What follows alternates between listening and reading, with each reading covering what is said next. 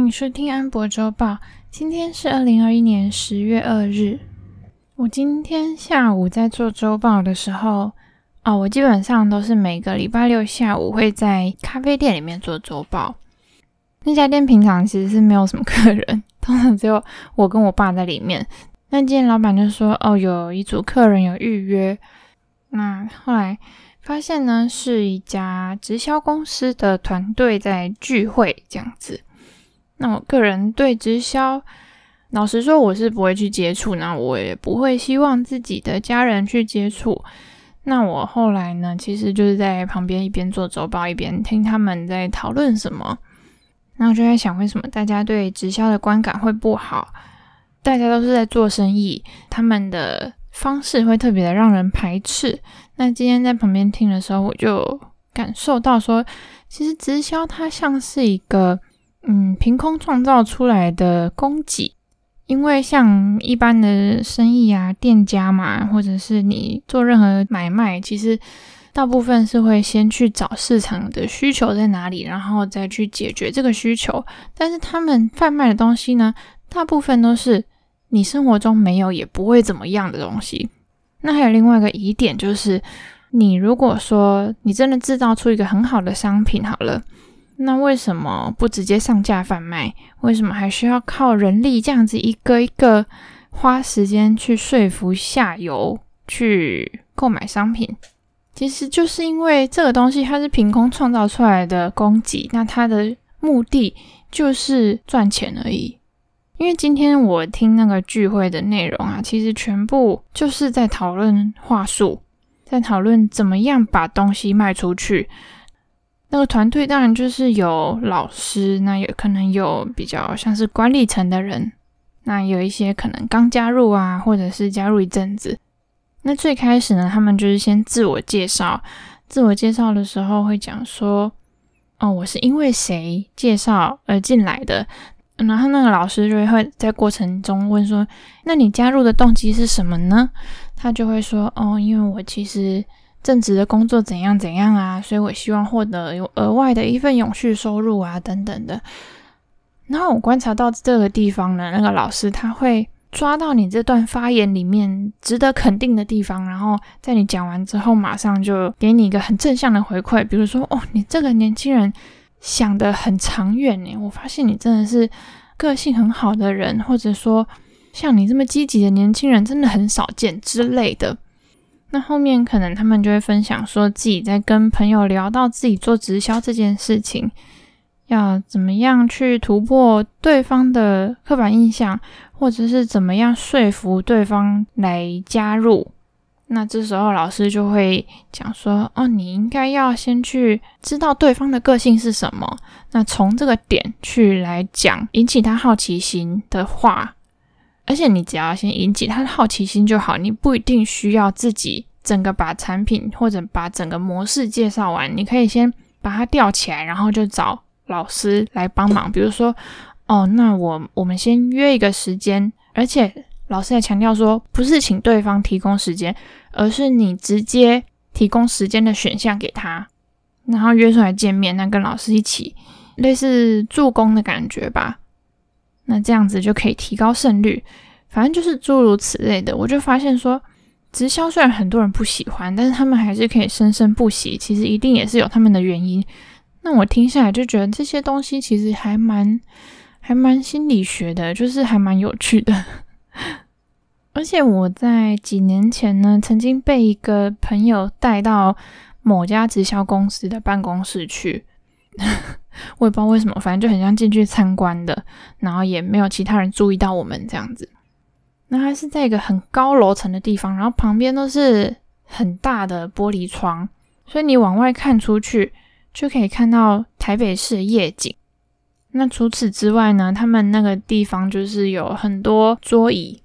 就是一个一个圆桌，然后旁边摆几张椅子这样。那墙上就是贴一些蓝钻讲师穿的西装、戴着名表的那种照片，然后上面写说呃赚了多少钱啊等等。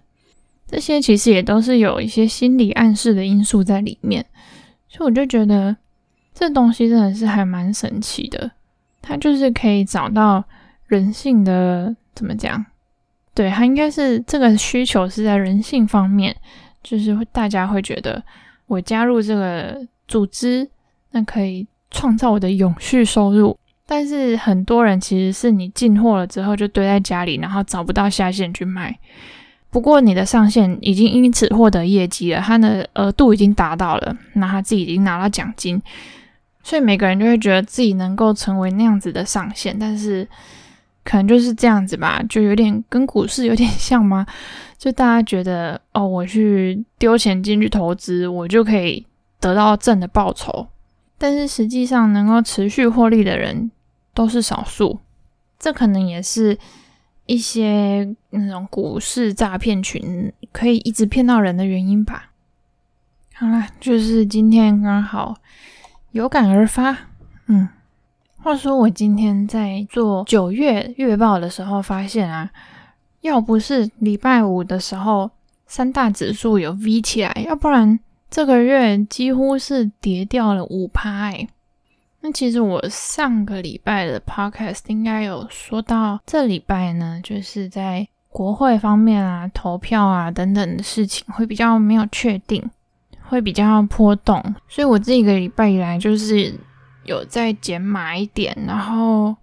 也还没有准备要结，可能就是下礼拜再看情况吧。因为就像我之前说的，就我宁愿等到它起来一两根之后，再开始慢慢接。那上礼拜其实就是债务上限这个问题还是没有解决，当然就是在共和党那边被挡下来了。不过拜登就在星期四的时候有签一个临时支出法案，就是这个法案可以让国会继续运作到十二月三号。那这个法案就是在参众两院迅速通过，这样子就大家算是一个权宜之计，先。拖延一点时间就是了，所以之后他们还是需要来讨论这个债务上限的问题，看是要嗯、呃、继续取消上限，还是要提高这个上限。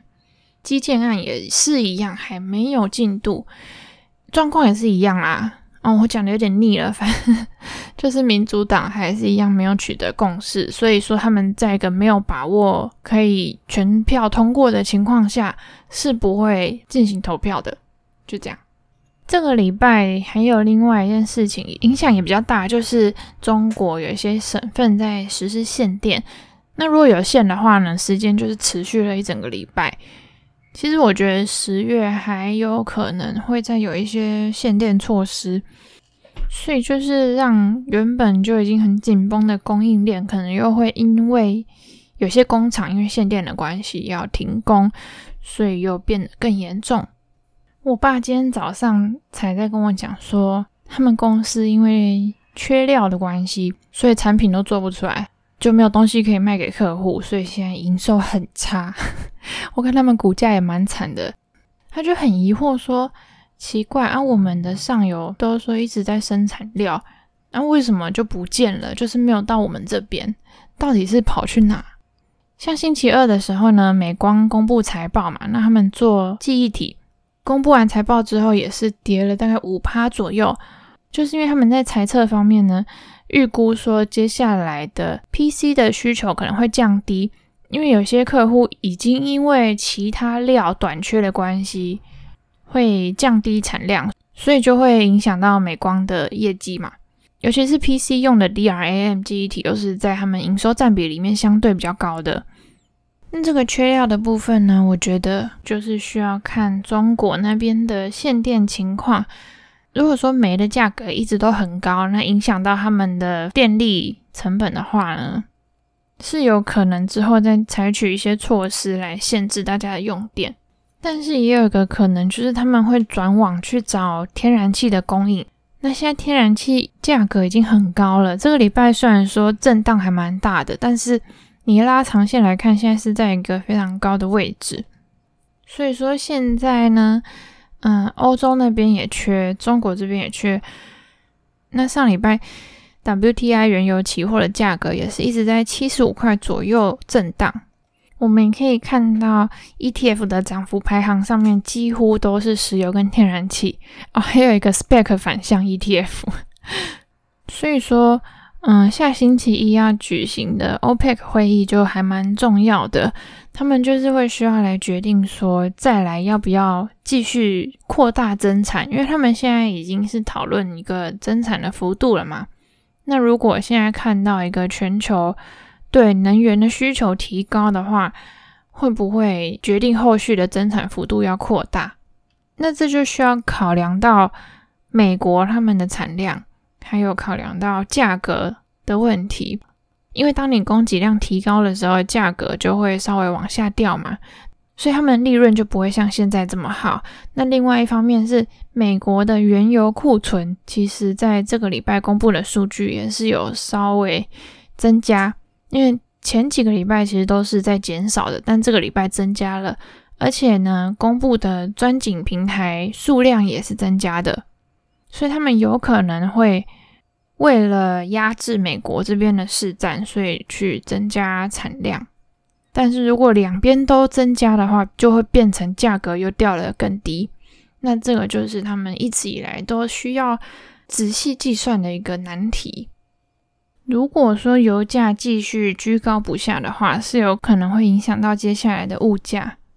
不过我还是相信整个市场会供需双方呢会去做调整。那让整体尽量回到正常的状况，大家就边走边看喽。我去做月报了，拜拜。